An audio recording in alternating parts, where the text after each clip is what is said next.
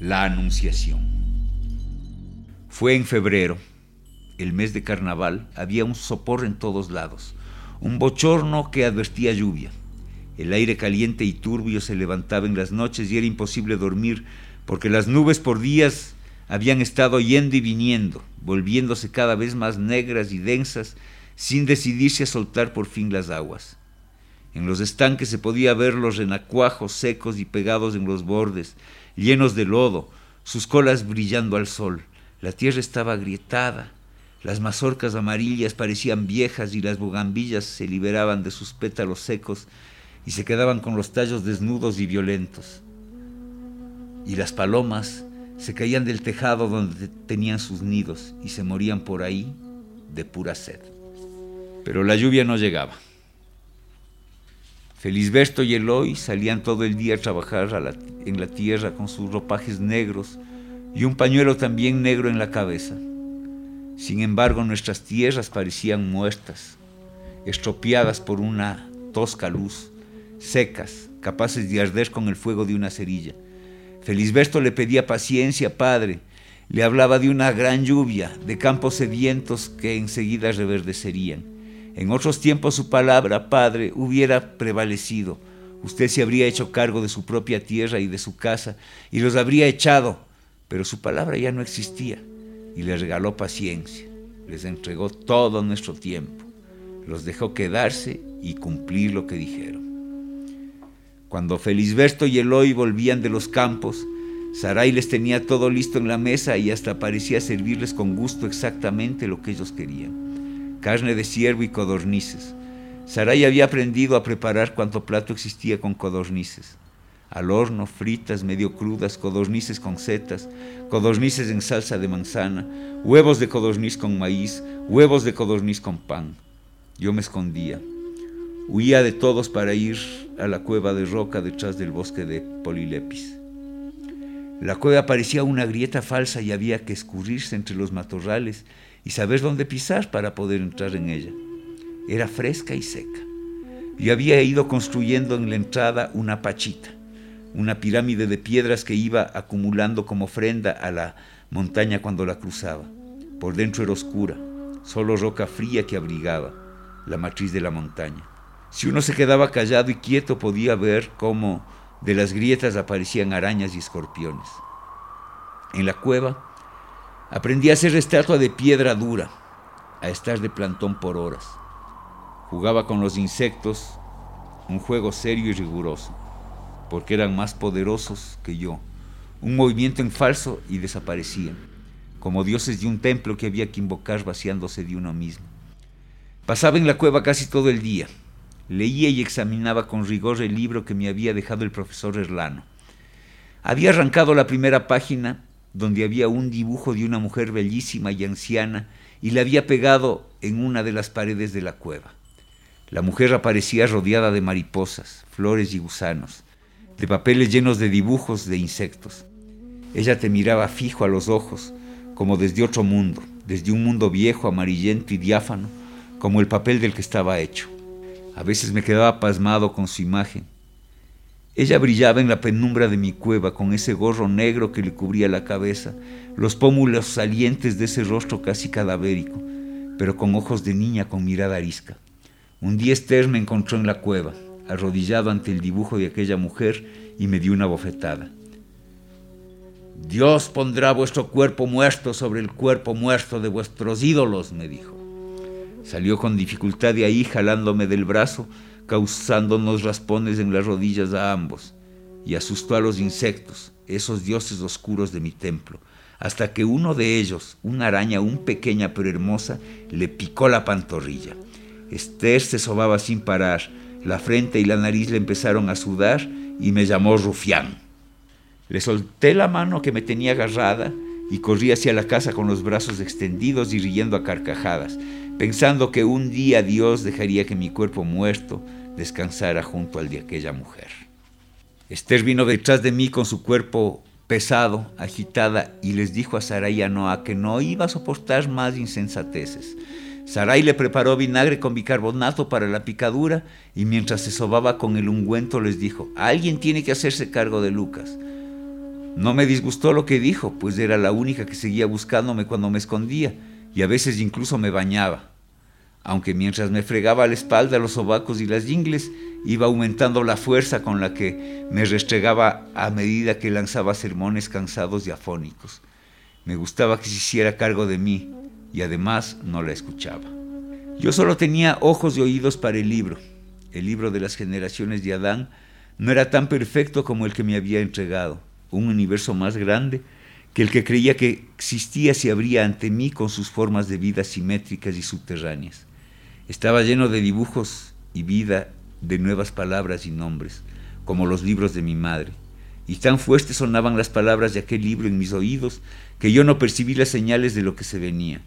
El bochorno que aumentaba cada noche cuando nos sentábamos con esos hombres a la mesa y al calor que llenaba por completo el espacio, y usted, padre, limpiándose el sudor de la frente, con las manos temblorosas, siempre turbado, y toda esa quemazón del cuerpo que nos ponía en una especie de estado de aletargamiento y que Felisberto y Eloy parecían no sentir. Parece que hoy sí llueve, repetía usted cada noche secándose de la frente el sudor, como si algo lo estuviese asfixiando, mientras Saray o Mara le retiraban los platos pero nadie le respondía. Fue el último día del mes. Con la llegada del tío Eugenio a casa, que cayó un aguacero como Dios manda, y culminó con un granizo que cubrió todo de un manto blanco resbaloso. Pero antes de que terminara la noche se derritió y dejó un charco de agua sucia alrededor de nuestra casa.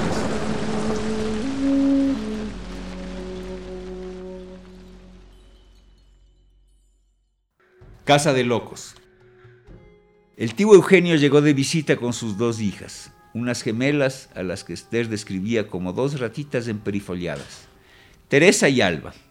Durante la cena las gemelas masticaron todo con sus dientes pequeños y afilados, haciendo un sonido molesto y las mangas de sus vestidos con vuelo planeaban a ras de los platos y se sumergían en las salsas y en los caldos.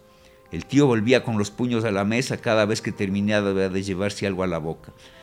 Con el tenedor y cuchillo apretados en cada mano, comía de forma agitada, tragando pedazos de carne grandes, más, más, más masticados y bebiendo largos tragos de vino.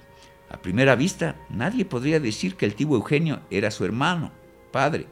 Él no tenía ni un pelo en la cabeza y desde las sienes le nacía una fina patilla que se convertía en una barba blanca y abundante. Todas las arrugas de la cara del tío Eugenio parecían nacerle desde los ojos y en círculos avanzaban hacia arriba, a los lados y abajo, alrededor de la boca. Eran esas arrugas las que lo hacían parecer inofensivo y menos gordo de lo que en realidad era. Las gemelas no estuvieron quietas en toda la cena, pero el tío Eugenio apenas las miró.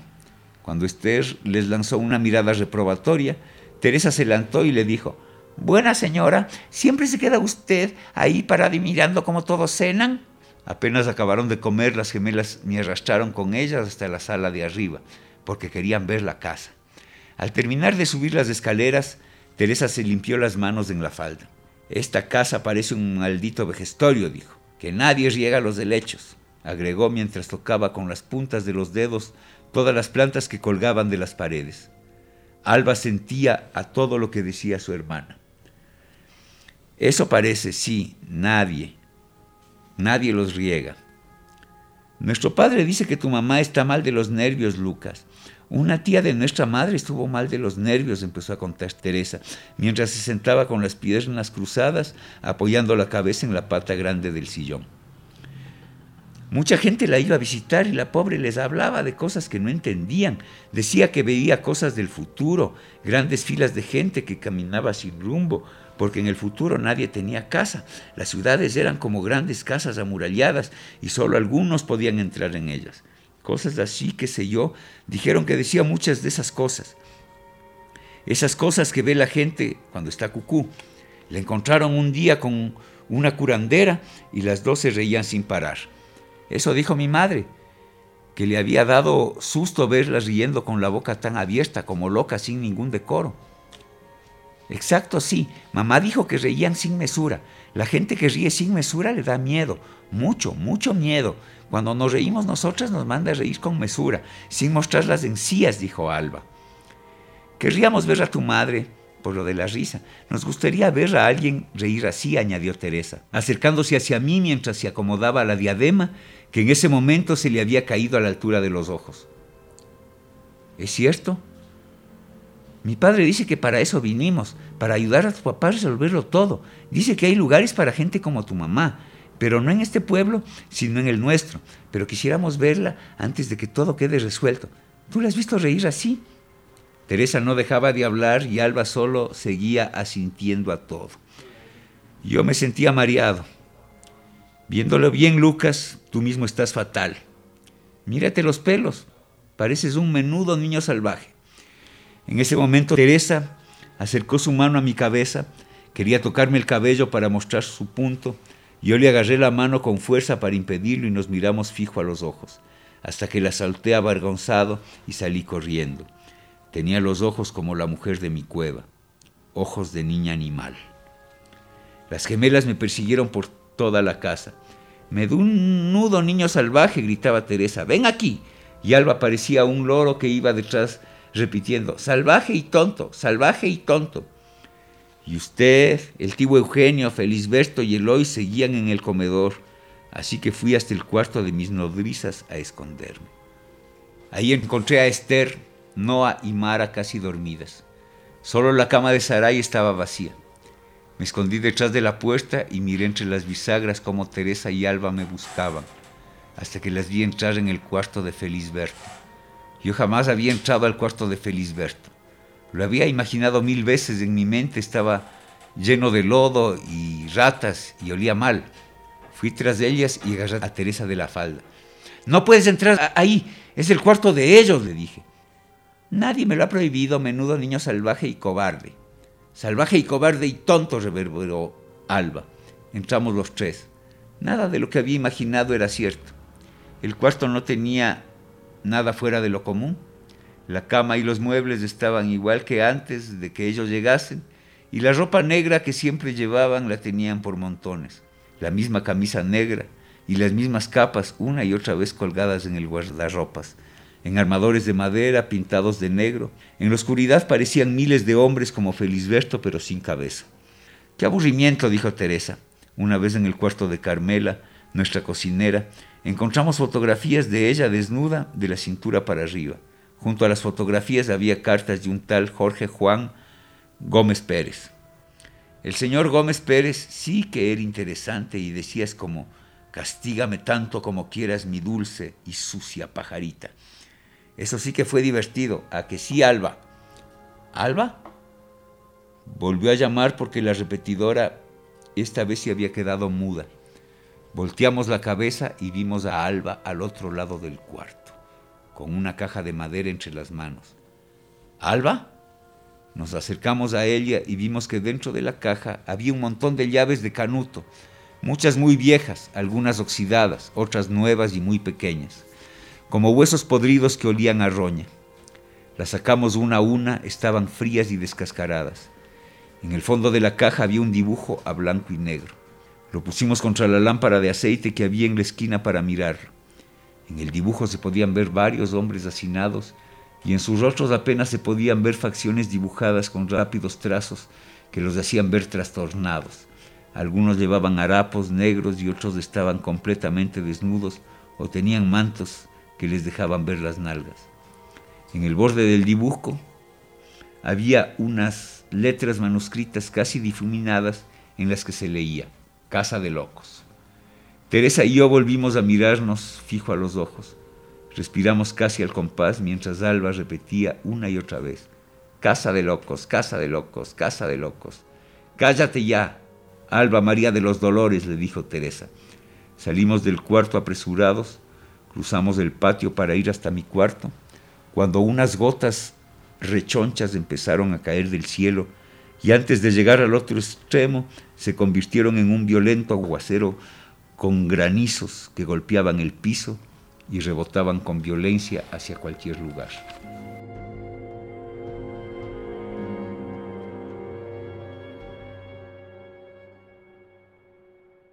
La expulsión.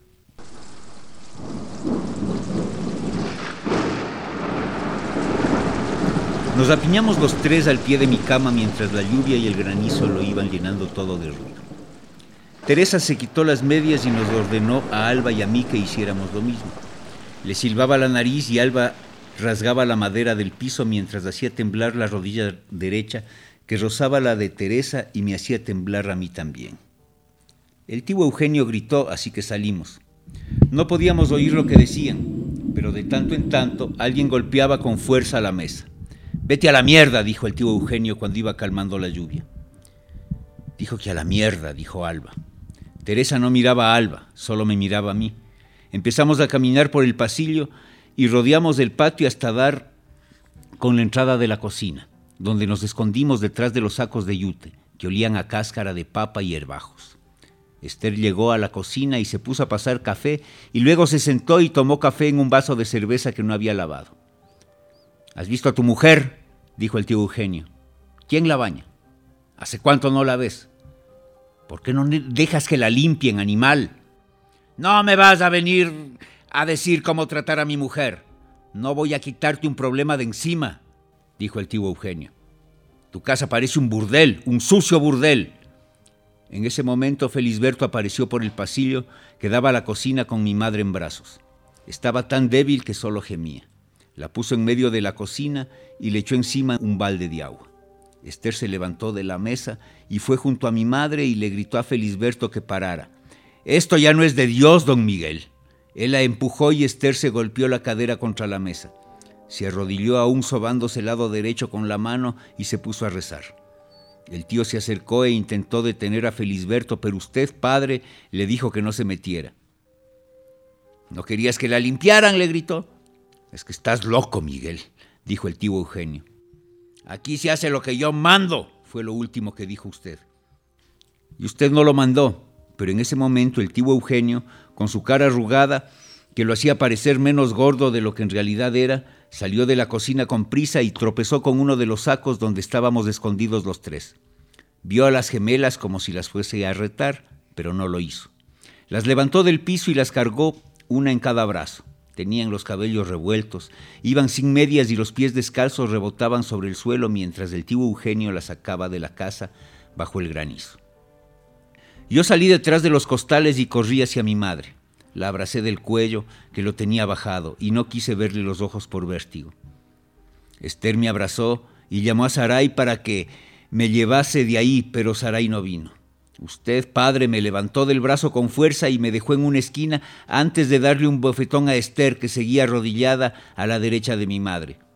Entonces ella se levantó, lo miró de frente con la respiración agitada y antes de darse la vuelta solo murmuró que Dios lo perdone yo no puedo.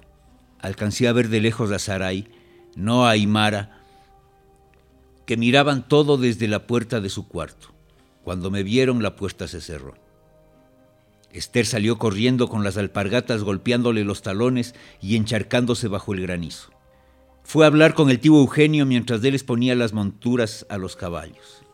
Esther quiso ayudar a que las gemelas subieran en el coche. Alba subió dócil y encogida. Pero Teresa empezó a mover la cabeza y sacudirse. Jaló a su padre del brazo y me señaló. Trae a Lucas, gritó. El tío Eugenio no le respondió. ¿Quién iba a sacarme de ahí? Estaba en mi propia casa con mi padre y mi madre. Cuando el tío tuvo todo listo, cargó a Teresa y la introdujo en el coche con los pies descalzos agitados en el aire. La última en subir fue Esther.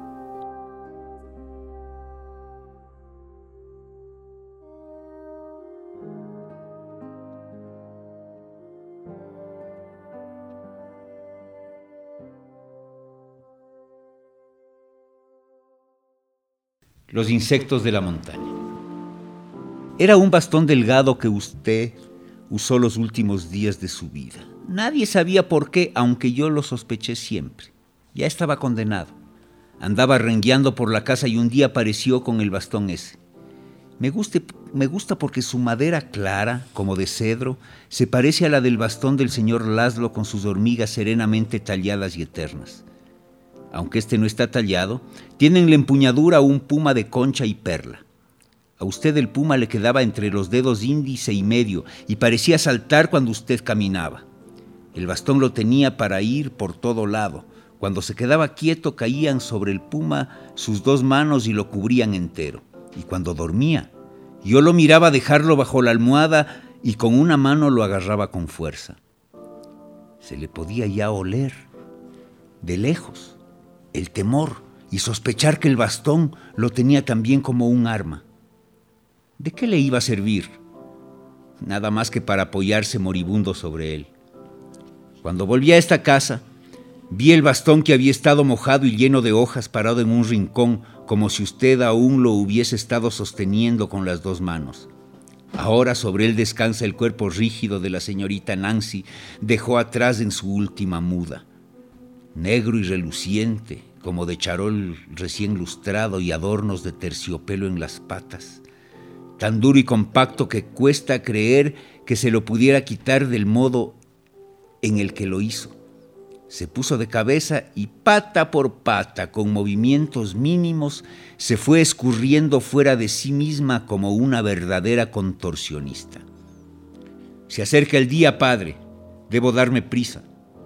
Antes del domingo partiré. Su bastón es ahora nuestro bastón de mando, nuestro emblema, la forma eterna. Cuando el sol se esconde voy hasta el orinal y permanezco sentado varios minutos meditando con ese olor rameado. Ahora lo puedo ver todo con nitidez, un plan urdiéndose como un caldo entre vapores de amoníaco. Mañana será el día. Aquí está la casa, los bárbaros y los cíclopes en este mundo viejo y corrompido. Agarro el bastón bien fuerte porque él guiará mis pasos. La señorita Nancy viene conmigo y yo camino con la ligereza que antes le pertenecía solo a una sombra. Tengo miedo y eso me mueve. Cruzo el jardín de mi madre como lo hacía cuando era muy niño y cruzaba los pasillos oscuros gritando para adentro. Me inflo de miedo. Es lo que me hace ir deprisa. En punta de pies me mantiene a mil metros de altura, como encima de las nubes y con la boca agria. Con el bastón en la mano, cuando apenas anochece, salgo de mi castillo, lo dejo todo atrás y empiezo a subir la colina que está justo delante de esta casa. Tiene una elevación que sobresale como una nariz gigante y muy recta, y en el pueblo le llaman la nariz del diablo. Es por ese camino por el que se puede ascender, un chaquiñán que sirve de atajo. Todo lo demás está cubierto de rocas flojas y musgo. El camino se empina a medida que avanza. Escalamos un rostro quieto hecho de tierra, roja y pajonales. El bastón me ayuda a subir con firmeza. Mientras sigo, cierro los ojos y toco todo, porque la niebla es una sola masa compacta como el agua. En ella nuestros pulmones se vuelven inútiles y nos estorban. En la niebla son los ojos los que confunden. Con los ojos cerrados y las manos extendidas es más fácil sentir su espesura. La niebla se dispersa cuando la voy apartando con los brazos, pero como lo hace siempre, lenta e indiferente. He aprendido a nadar en ella. No dejo que me desconcierte porque miro hacia adentro, donde ella no puede llegar. La niebla es un escudo del bosque, abre camino solo cuando quiere que entremos en él a medida que haciendo la vegetación se vuelve arisca. Las ortigas me hieren en las piernas, huele a ruda y puedo sentir los pajonales cada vez más juntos, hasta que un sendero rodeado de arbustos de páramo me abre camino. El sendero va plegándose sobre sí mismo y detrás puedo escuchar el vocerío del páramo, el viento que se ha soltado de sus cadenas y miles de ramas que susurran. Cuando la niebla ha cedido por completo, llego a la cima. Es la montaña la que nos ha permitido llegar. Aquí en lo alto la vegetación se vuelve más áspera y las plantas crecen empujándose unas a otras, acorralando a las rocas. Todo es húmedo, frío y enredado. El aire condensado del páramo se aglutina y destila vida. Donde uno no lo presiente, hay riachuelos de agua tan cristalina que se hunden los pies en ellos sin querer. Aplasto los pajonales bien fuerte, con una mano sobre la otra, y de abajo siento salir el agua por los poros de la tierra. La tomo en las manos para limpiarme de la frente el sudor y beberla. La cima de la montaña es tan amplia como otro cielo. Desde aquí podría verse nuestra casa, pero no hay luz, solo niebla. En medio del manto de vegetación que lo cubre todo, clavo el bastón y caigo de rodillas, con las mejillas ardiendo por el frío que quema. Pero me levanto y camino, solo un poco más hasta llegar al bosque de Polilepis y de ahí a la cueva. No creo que usted, padre, haya llegado jamás al bosque de Polilepis. Sus ojos prácticos y serviles de nada le habrían valido en un lugar como ese. Quizá habría visto tan solo un montón de árboles torcidos o un buen sitio para sacar madera. Mi madre me llevó una sola vez. El bosque de Polilepis es el lugar más lejano al que he llegado jamás. ¿A dónde habrá llegado usted, padre? ¿Abandonó alguna vez las ruinas de su cabeza? Detrás del bosque de Polilepis muere el sol. Está alto, tan alto que sus árboles parecieran haber tenido que inclinarse para no tocar las nubes. Los polilepis son árboles del páramo. Sus troncos se descascaran y dejan caer pedazos de hojas vivas y suaves. El viento que les llega es tan fuerte que crecen inclinados, torcidos, deformados por los ventarrones, ahora a un lado, ahora al otro, casi paralelos al piso. Sus troncos serpentean. Atravieso los troncos encorvados y por un momento me causan vértigo. Recojo piedras pequeñas y hojas de polilepis húmedas. Cuando llego a la cueva, la señorita Nancy se adelanta y entra primero. Yo dejo las piedras en la apachita. Los ritos padres son importantes para las montañas. Entro en el frío y la oscuridad de mi gruta sagrada y permanezco quieto con los ojos bien abiertos para que se acostumbren a la oscuridad. Toco las paredes de roca hasta que la siento. Partes de la hoja del libro todavía permanecen aquí. Ella me mira, lo sé. Busco cerca del borde, bajo las rocas llenas de musgo. Aquí descansa el libro, húmedo y frío como un lagarto. Lo pongo en el piso de la cueva y me recuesto en mi templo. Respiro tan hondo como puedo, calmando mi respiración agitada por el ascenso. Poco a poco me vuelvo estatua una estatua con el bastón en la mano. La señorita Nancy se arrastra por las grietas. La miro moverse despacio y cierro los ojos por largo rato. De repente, escucho un eco que empieza a crecer.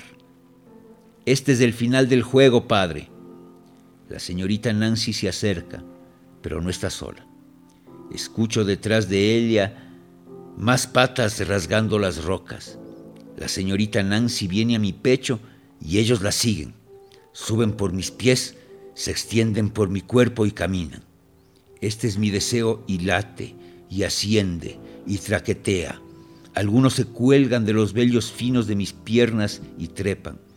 Siento su tacto que es tímido y sus patas tan pequeñas se clavan en mis poros y me protegen. Me duele el pecho, Padre, pero les dejo hacer. Ellos son los dueños de este templo y ahora están en mí.